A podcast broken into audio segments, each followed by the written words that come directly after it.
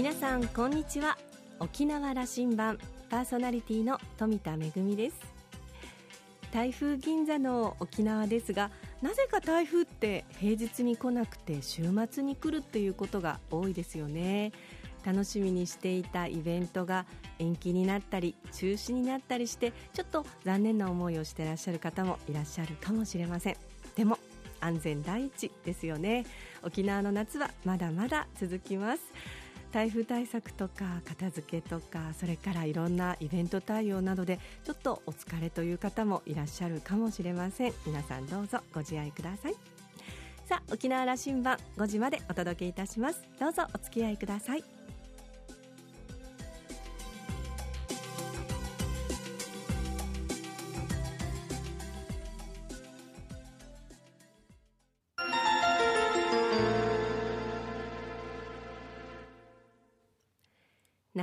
港のどこかにあると噂のコーラルラウンジ。今週は衆議院議員の石破茂さんとラウンジ常連客で沖縄大学地域研究所特別研究員の島田克也さんのおしゃべりです。石破茂さんは昭和32年生まれ鳥取県のご出身です。地元鳥取で中学まで過ごし高校から東京暮らし。慶応大学法学部を卒業し卒業後は三井住友銀行に入行サラリーマン時代を過ごします。昭和61年鳥取県全県区より全国最年少で衆議院議員に初当選。以来11期連続当選を果たしています。防衛大臣や農林水産大臣地方再生担当大臣などを歴任。自民党内では政務調査会長や幹事長も務めてきました。自他ともに認めるポスト安倍次期総理大臣候補のお一人です。今年9月の自民党総裁選に向けてその動向が注目されています。沖縄県民にとって石破さんといえば幹事長時代に県選出の自民党所属国会議員を記者会見で並ばせて普天間の県内移設承認の会見を主導したことでも知られていますがさてその素顔はどんな方なんでしょうか。インタビュー2週目は沖縄政策について石破総理になったら何が違うのかと聞いています。それではどうぞ。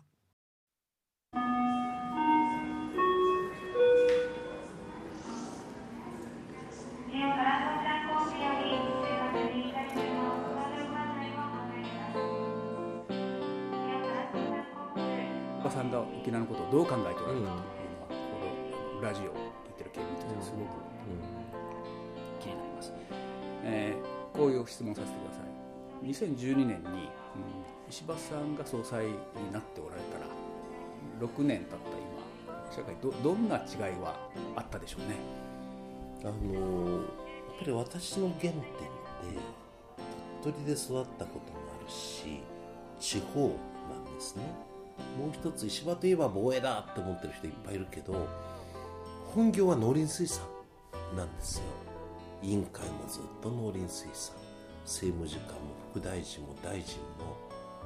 全部やったのは防衛と農林なんだけど農林の方が先なんですね。でやっぱり原点は地方と農林水産なんだってことがあってやはりこの地方と農林水産これを目いっぱい伸ばして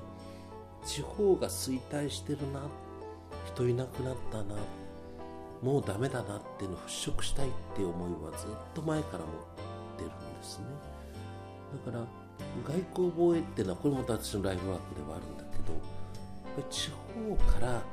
新しい日本を作ろうねっていうそういう運動っていうのかな政策がずっと展開してたんだと思いますね。あの安倍政権ではなく石破政権が誕生していたら今の地方政策はまた違ってたかもしれんというふう地方と中央の関係は変わらなきゃダメです。だから人口が伸びてて経済が伸び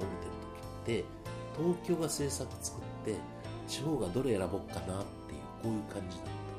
た。だけど人口急減ほっとけば経済伸びない。そうなると那覇なら那覇。名護なら名護与那国なら与那国石垣なら石垣うるまならうるま沖縄市なら沖縄市何でもいいんですけどそれぞれの町がうちの町にはこれしかないよってのを作ってもらわないとこれどうにもなるそれに対して国が財政人材あるいは情報どうやって応援するかっていう今までの地方と中央との関係をかなり逆転させていかないと日本は持たないと思ってるんですけどね。この5年6年まあ、集権がまた進んだような気もしましてね、うん、どうも地方、うん、あの声はあのかけるんですけども地方創生だけどもやっぱり東京の方のパワーがますますアップしてしまったような、差が出てしまったような気がしていまして、それは私はその理解間違ってい間違ってないですやっぱりそうですね、石破政権が誕生したら沖縄政策こういうふうにするという話をしていただき一つはあの沖縄いつも課題です。戦後70年あの米軍基地が集中してしまっているということをどうにかしていきたいと。これはあの減る方向に向かっているというこれはあの日本政府の今の考えこれ一つ。からこういう発展の形があるはずだということを沖縄に投げかけていただいておられますのでこの2つでお話しいただけませんか？沖縄に置いておかねばならない米軍基地はどれだけで沖縄以外でも受けられるのは何ってことをきちんとそれは本土の政府が検証して移せるものは移すっていうことを着実に実行する。それは何で移していいのってことの論証は中央政府がしなきゃいけないことだと思いますね。日本全体の。そして同じように沖縄に基地があるにしても米軍基地であるのと自衛隊基地であるのとは全く違うはずなんですね。そして米軍基地が残るにしてもそこは日本が地主でアメリカはお客さんゲストなのよっていうことで日本政府がきちんと責任を持つってこと今の地位協定でも十分可能なはずなんですよ。管理権はできるだけ日本に移す。自衛隊嘉手納基地でありそこに米空軍がいるっていう。こういうのは可能なはずなんですね。そしてアメリカの部隊でも私初めて今から16年前に防衛庁長官になった時になんで日本に海兵隊ないの？って聞いたことあるんですね。陸上自衛隊海上自衛隊航空自衛隊はあるけれど日本国海兵隊ってないんですよ。この海洋国家にあるから、うん、海のある国みんな持ってますで海兵隊って別に殴り込み部隊じゃなくて領土を守り海外にいる自国民を速やかに救出するっていうの海兵隊の第一第二の任務ですからね。なんでないの？誰も答えられなかった。アメリカがやってくれるからいいんでしょっていう話だった。そうじゃないだろう。領土を守り国民を助け出すって国家の基本的な仕事じゃない。それを外国に任せるってどういうこと？海兵隊の機能で自衛隊が持てるものは持とう。それをアメリカの海兵隊と置き換えるってことを進めようっていうことですよね。ですからどうやって本土に移すか？どうやって管理を日本がやるか？どうやって米軍を自衛隊に置き換えるか？それだけでも沖縄の負担って随分減るはずだと私は思いますよ。25年後の沖縄の今の米軍基地、まあ、軍事基地の存在の姿を想像するんですけどもね、まあ、嘉手納というあの空軍基地あれは残るんだろう自衛隊と共同利用ぐらいが始まってるかもしれない、うん、で辺野古普天間が移設するという今考えの辺野古。あれは自衛隊が使うための基地になっていくというふうに想像していいですか？そうしていくべきでしょうね。これが、ね、語られてなくて、ね、自衛隊辺野古基地なのであってそこの管理は日本国が行う。そこにアメリカがゲストとしてやってくる。それは辺野古に限らず日本の米軍基地っていうのはできるだけそういうふうに移行していかなければいけないですよ。そんなに口で言うほど簡単なことじゃないけどね。管理権を日本が持つってことはそこから起こるいろんなことに対して日本政府が責任持つっていうことですよね。この部分が私説明不足だと思っていまして沖縄県民に対して。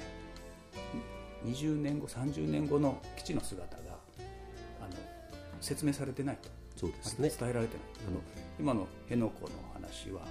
自衛隊がということは専門家の皆さんは話なさるんだが、それを説明しなくてはいけない時期だと思うしなきゃいけないんだと思います、だからこれがおっしゃるようにその我々専門家の中だけで議論されていて市民県民になかなか伝わらない。どうせ日本政府そんなことできっこないよ。アメリカのものなんか言えないでしょって。こういう思いもあるんじゃないですか。それはあのそのプロセスを踏んでいくということはやっていかれるんですよね。それはあのね。私は防衛庁長官防衛大臣の時も今もこの間の連休もうんスタンフォードで講演してきましたけどこのことははっきり申し上げました石破先生沖縄の、まあ、基地問題あの一歩一歩してもらいながら発展可能性という部分を石破先生の目からどう見えるという話を言及ください。それは今だけここだけあなた方だけっていうのが沖縄にいっぱいあるわけですよね、沖縄でなければ見られない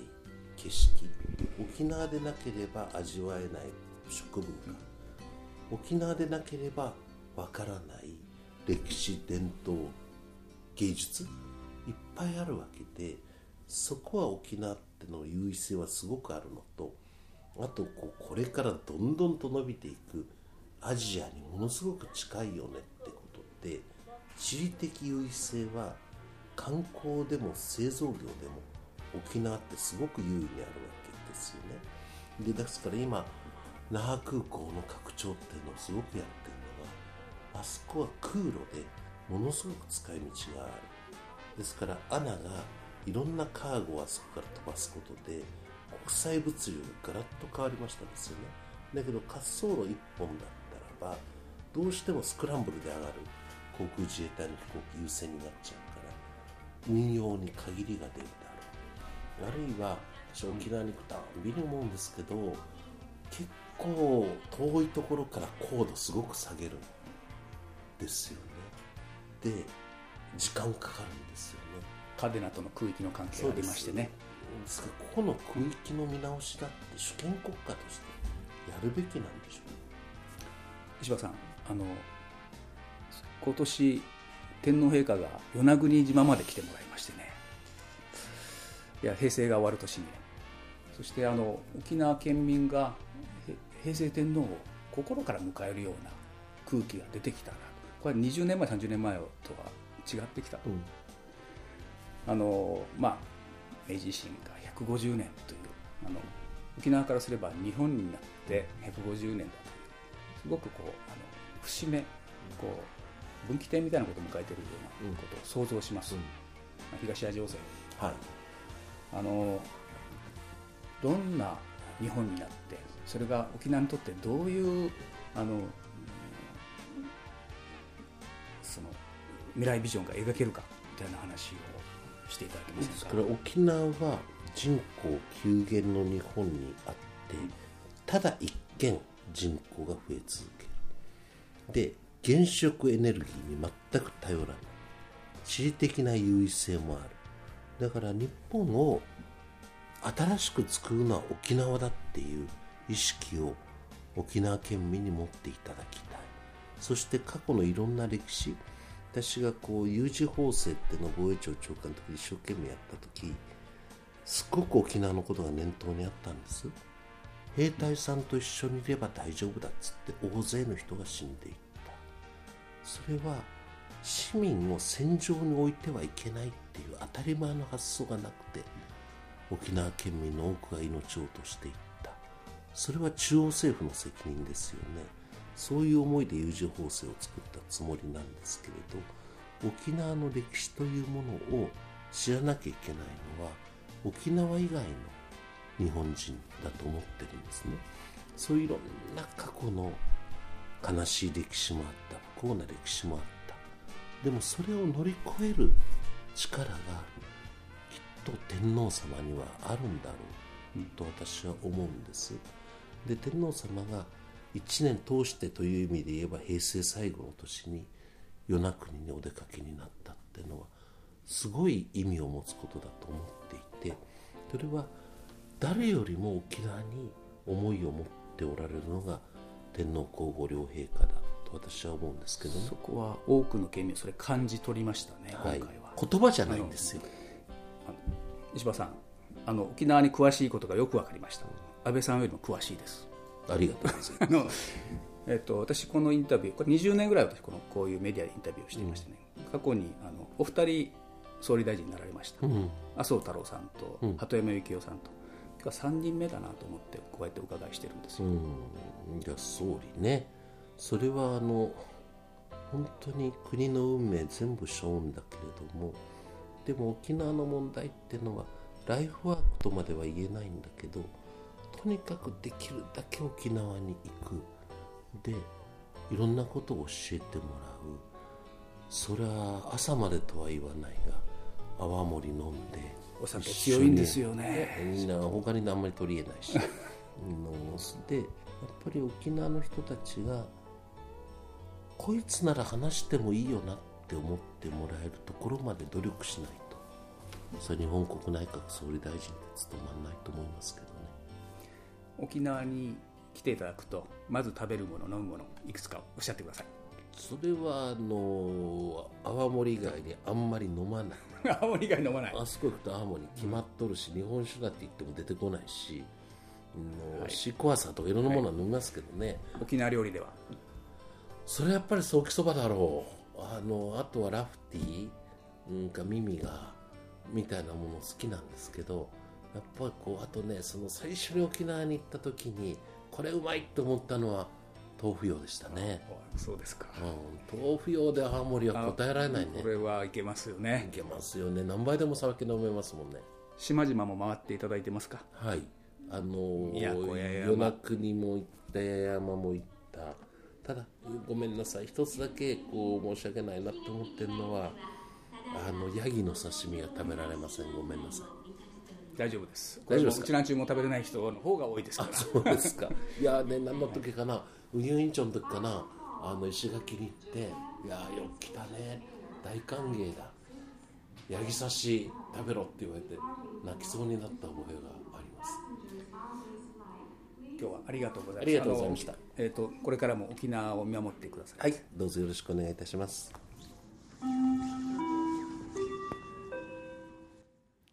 何でも大丈夫そうな石破さんでしたが意外や意外ヤギ刺しが 苦手だったというお話でしたあのいろんなことを2週にわたってお話をいただきましたけれども今日出てきたお話の中にあの在日米軍在沖米軍のあのことで管理権のとても重要なお話が出てきましたよね。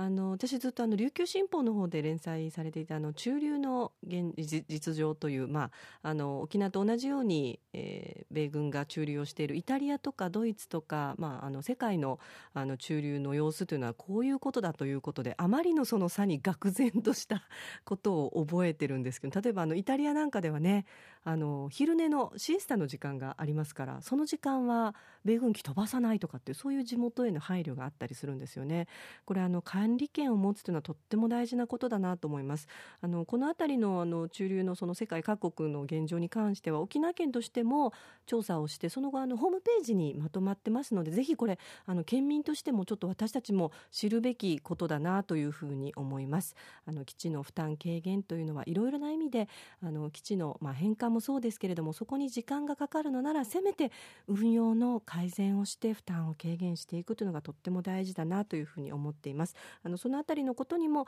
あの随分とあのいろいろと調査をしていらっしゃるのかなという印象でした。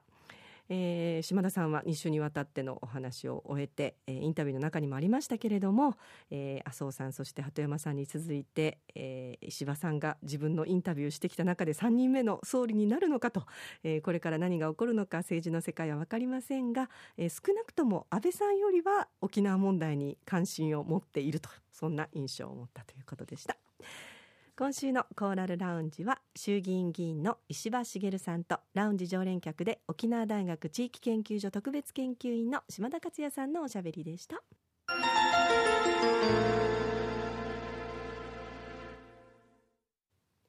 恵みのあしゃぎだよりのコーナーです。今日はですねリッカリッカフェスタのご案内ですよ。今日からスタートいたしまして今度の日曜日29日まで開催されますリッカリッカフェスタ、えー、国際児童青少年演劇フェスティバル沖縄ということでこのリッカリッカフェスタの前身のキジムナーフェスタの時代から数えますとなんと今年15回目を数えるということになりました、えー、これまでもね世界の素晴らしい演劇がこの沖縄にやってきてたくさんの児童青少年の皆さんに感激をしていただいております。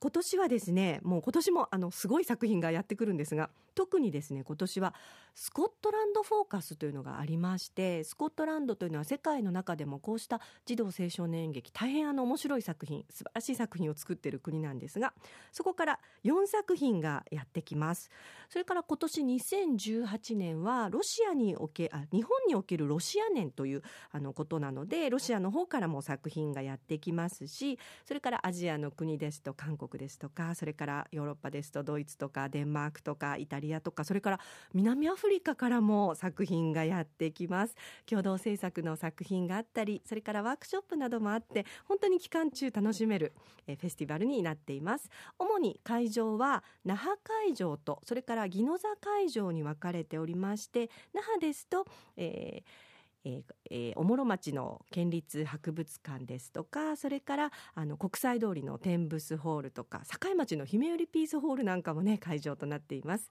宜野座は、えー、宜野座の文化センターガラマンホールですとか新しくなった道の駅宜野座などもね会場になっております。ちなみに私は今年ですねスペインのカンパニーのキリンという作品の通訳スタッフをしておりますのでぜひあのお近くにいらっしゃった皆さん足を運んでいただきたいと思います。詳しくはぜひリッカリッカフェスタのホームページをご覧ください。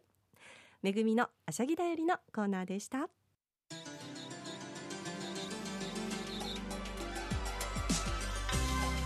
ラジオ沖縄ではラジコでの配信を行っています。スマートフォンやパソコンでリアルタイムでお聞きいただけるほか1週間の振り返り聴取も可能です。それから沖縄羅針盤の過去の放送はポッドキャストでも配信しておりますのでこちらはラジオ沖縄のホームページからアクセスしてお楽しみください。沖縄羅針盤パーソナリティは富田恵でした。それではまた来週。